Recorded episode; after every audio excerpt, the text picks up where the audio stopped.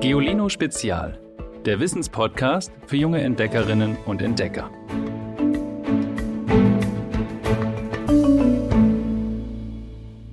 Hallo ihr Lieben. Es wird euch nicht wundern, Tiere haben zwar keinen blassen Schimmer von Begriffen wie Zentrifugalkraft oder Erdanziehungskraft und auch beim Thema Schallwellen klingelt's nicht. Trotzdem wissen viele Tiere die physikalischen Gesetze für sich zu nutzen. Ein paar davon stelle ich euch heute vor. Los geht's mit Fledermäusen.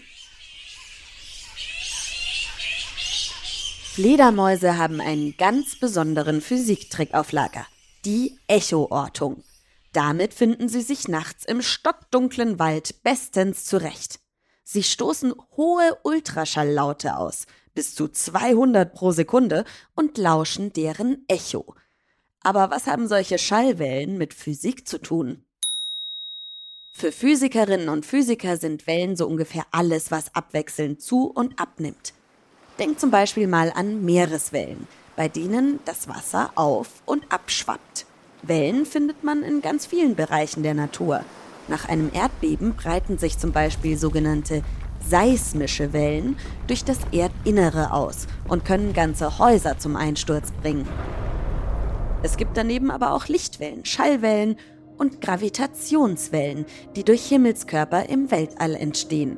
Wellen lassen sich auf verschiedene Weise einteilen, zum Beispiel in wandernde Wellen, die sich wie Wellen im Wasser in alle Richtungen ausbreiten und entstehende Wellen, die auf einer Stelle hin und her schwingen. Schallwellen, die eine Stimmgabel erzeugt, wären zum Beispiel solche stehende Wellen.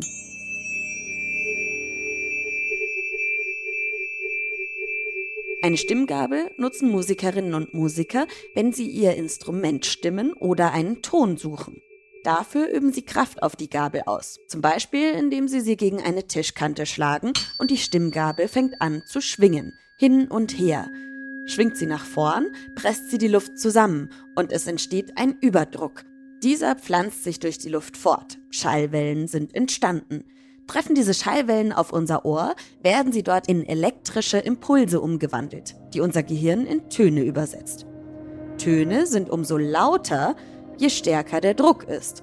Und umso höher, je mehr Wellen pro Sekunde auf das Ohr treffen. So sehen Töne also aus der Sicht von Physikerinnen und Physikern aus.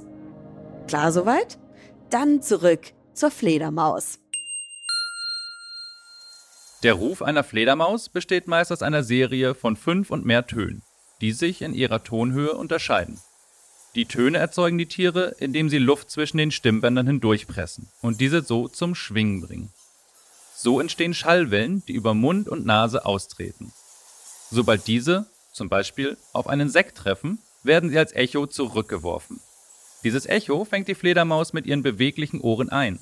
Anhand der Zeit, die der Schall zur Beute und wieder zurück benötigt hat, kann das Gehirn der Fledermaus berechnen, wie weit die mögliche Beute, also das Insekt, entfernt ist und in welche Richtung es sich bewegt. Das Echo ermöglicht der Fledermaus also, ein genaues Bild der Umgebung zusammenzusetzen.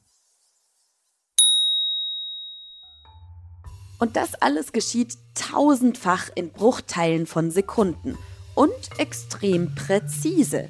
Während wir Menschen nur grob schätzen können, dass ein Baum ungefähr drei Meter von uns entfernt ist, wissen Fledermäuse dank der Echoortung, dass es exakt 3,15 Meter sind.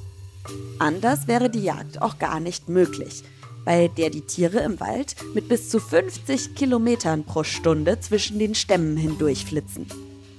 Aber wenn ihr jetzt Lust bekommen habt, euch des Nachts mal auf die Lauer zu legen, um den Tieren zu lauschen, habe ich keine guten Nachrichten.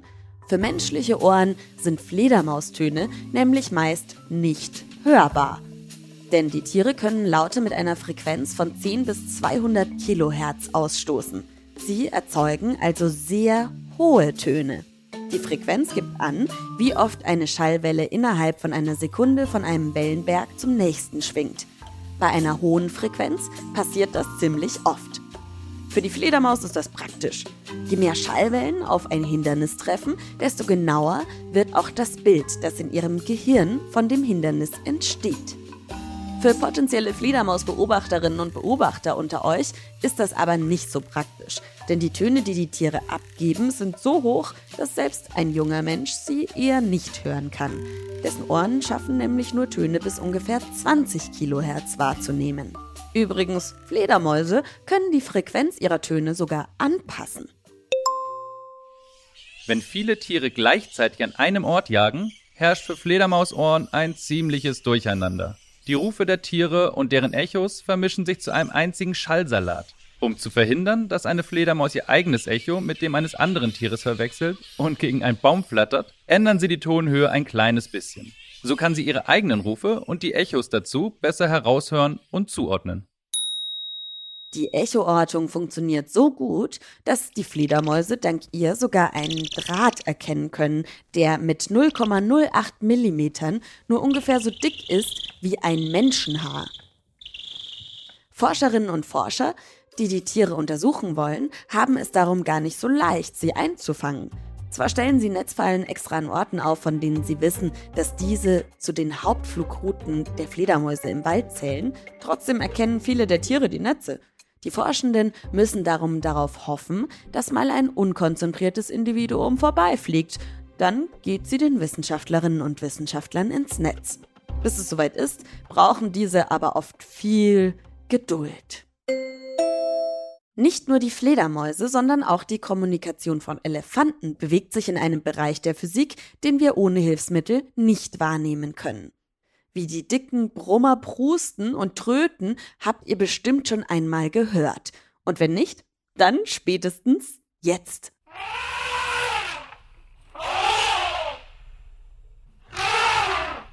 Untereinander verständigen sich die Rüsselträger aber vor allem mit sogenannten Infraschall, also besonders tiefen Tönen. Über den Boden lässt sich das Grummeln besonders gut und kilometerweit übertragen. Wir Menschen können den Unterhaltungen nur mit Spezialgeräten lauschen. Für Elefanten sind die Rufe dagegen manchmal laut wie Baustellenlärm. Die Töne erzeugen die Dickhäuter wie wir, mit Stimmlippen im Kehlkopf. Habt ihr schon mal einen Gecko gesehen? In der freien Natur oder sonst im Zoo vielleicht? Oder auf einem Bild oder Video? Geckos sind kleine bis mittelgroße Echsen, die mühelos an Wänden und kopfüber an Decken entlang spazieren können, zum Beispiel wenn sie flüchten oder Insekten fangen. Ihre Leibspeise. Sie trotzen der Schwerkraft. Selbst wenn man dabei das Zehnfache seines eigenen Gewichts an einen Gecko hängen würde, fiele er nicht von der Decke. Forscherinnen und Forscher haben lange vermutet, dass die Füße der Reptilien wie Saugnäpfe funktionieren. In Wahrheit sind aber Millionen feinster Härchen an den Zehen für die Superhaftung verantwortlich. Durch die entstehen starke Anziehungskräfte, die Geckofüße selbst an glattesten Oberflächen quasi kleben lassen. Nach diesem Vorbild haben Forscherinnen und Forscher sogar Roboter entwickelt, die Glasscheiben hochlaufen können. Nicht nur an Land, auch in der Luft wissen Tiere die physikalischen Gesetze zu nutzen. Kraniche zum Beispiel. Die meisten der 15 Kranicharten sind Pendler. Zweimal im Jahr ziehen sie teils tausende Kilometer weit, um entweder zu ihren Brutgebieten oder ihren Winterquartieren zu gelangen. Damit Zugvögel auf ihren Langstreckenflügeln nicht die Flatter machen, orientieren sie sich unter anderem am Verlauf der Magnetfeldlinien der Erde. Wie die Tiere die Anziehungskraft wahrnehmen, konnten Wissenschaftlerinnen und Wissenschaftler bisher nicht genau herausfinden. Vermutlich steckt der Magnetsinn in der Netzhaut der Augen und lässt die Vögel tatsächlich sehen, in welche Richtung sie unterwegs sind. Und auch im Wasser schaffen es zum Beispiel Haie, den Widerstand des Wassers zu verringern und so schneller voranzukommen. Dafür brauchen wir auch nochmal einen kleinen Ausflug in die Physiktheorie. Denn für den Hinterkopf solltet ihr an dieser Stelle einmal das erste der drei Newtonschen Gesetze der Mechanik gehört haben. Das sind die wohl bekanntesten Gesetze der Physik, die der Engländer Isaac Newton schon vor mehr als 300 Jahren veröffentlicht hat.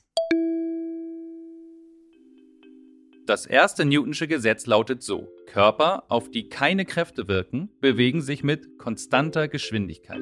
Das klingt erstmal komisch, denn wenn wir auf dem Fahrrad aufhören zu treten, rollen wir ja nicht ewig weiter, sondern stoppen irgendwann. Das liegt aber daran, dass auf der Erde immer auch andere Kräfte wirken. Der Luftwiderstand oder die Bodenreibung zum Beispiel. die das Fahrrad langsamer werden lassen.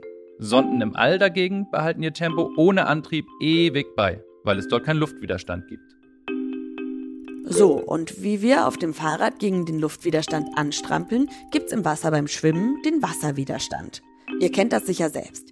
Taucht ihr unter und versucht ein paar Meter vorwärts zu kommen, müsst ihr eine Menge Kraft aufbringen, um das Wasser zu verdrängen und euch weiter nach vorne zu manövrieren. Haie schaffen es dagegen, mit bis zu 80 Kilometern pro Stunde durchs Wasser zu schießen. Das ist in etwa die Geschwindigkeit, mit der Autos über Landstraßen rasen. Wie schaffen Haie das? Mit Hilfe von Hightech. Versteht ihr? Hi, Hightech. Die Haut der Fische ist nämlich mit vielen winzigen Zähnchen gespickt. Die sorgen dafür, dass das Wasser nur in Schwimmrichtung strömt und so verringert sich der Wasserwiderstand. Schwimmerinnen und Schwimmer haben sich darum sogar ihre Anzüge nach dem Prinzip der Haihaut nähen lassen. Sie waren allein dadurch auf der 100-Meter-Strecke ungefähr 1,5 Sekunden schneller als ihre Konkurrentinnen und Konkurrenten in Badehose oder Badeanzug. Seit 2010 sind diese Anzüge bei Wettkämpfen allerdings verboten. Aber Forscherinnen und Forscher versuchen jetzt, den Haihaut-Effekt zum Beispiel bei Lacken für Schiffe zu kopieren. Was denkt ihr? Welchen dieser Physiktricks hättet ihr gern auf Lager? Echoortung, super Schwimmhaut oder doch lieber den super Orientierungssinn der Kraniche? Erzählt mir davon in einer Sprachnachricht an 0160 351 906 8. Gibt's wie immer auch in der Folgenbeschreibung. Weil wir jetzt so viel über Wellen gesprochen haben, habe ich einen Tipp für euch, wie ihr das einfach mal zu Hause ausprobieren könnt. Ein Experiment. In diesem Experiment könnt ihr ein Erdbeben und dessen Auswirkungen darstellen. Und dafür braucht ihr diese Materialien. Zwei gleich große Schneidebretter, vier Flummis, zwei dicke Gummibänder, Legosteine und eine passende Legoplatte, doppelseitiges Klebeband, eine Schere und einen Bogen Pappe. Zuerst zieht ihr die beiden Gummibänder rechts und links über die kurzen Seiten eines Schneidebretts, sodass noch ein paar Zentimeter Abstand bis zum Rand bleiben. Jetzt legt ihr zwei Flummis auf die Innenseite beider Bänder. Das zweite Brett legt ihr jetzt von oben auf die Flummis und genauso auch die Lego-Platte. Dann zieht ihr nacheinander vorsichtig die beiden Gummis über die Platte und auch das obere Brett. Die Flummis sind nun fest zwischen den beiden Brettern eingeklemmt. Jetzt ist euer Erdbebentisch quasi fertig. Jetzt könnt ihr ihn aber auch noch verzieren. Ihr könnt zum Beispiel die Umrisse einer Stadt aus der Pappe schneiden. Wie genau das aussehen kann, seht ihr auf www.geolino.de. Und jetzt fängt das Experiment an. Ihr könnt jetzt gegeneinander antreten und testen, wer das höchste und sicherste Haus baut. Dazu bekommen alle Mitspieler die gleiche Anzahl an Legosteinen. Gewonnen hat, wer das höchste Haus baut, das selbst dann stehen bleibt, wenn ihr am Erdbebentisch richtig ruckelt. Je höher ihr baut, desto breiter sollte übrigens das Fundament eures Gebäudes sein. Auf www.geolino.de gibt's auch ein kleines Video, das euch das nochmal ganz genau erklärt. Ich bin gespannt, wie euer Experiment läuft. Und ich bin gespannt, von wem diese Woche der Witz der Woche kommt. Hallo, ich bin Leon und ich sage jetzt meinen Lieblingswitz. Kommt Fritzchen vom Zahnarzt nach Hause und da fragt ihn Mama, und hat's wehgetan? Fritzchen sagt, ja, der Zahnarzt hat ganz laut geschrien, als ich ihm in die Finger gebissen habe. Schickt mir auch gerne euren Lieblingswitz. Die Nummer gibt's wie immer in der Folgenbeschreibung. Und abonniert den Podcast, wenn er euch gefällt. Lasst uns ein Like da. Erzählt euren Freundinnen und Freunden vom Podcast und schaltet nächste Woche wieder ein. Ich freue mich, wenn ihr dabei seid. Bis dann. Tschüss. Noch mehr Geolino für zu Hause? Schaut einfach unter geolino.de slash spezial.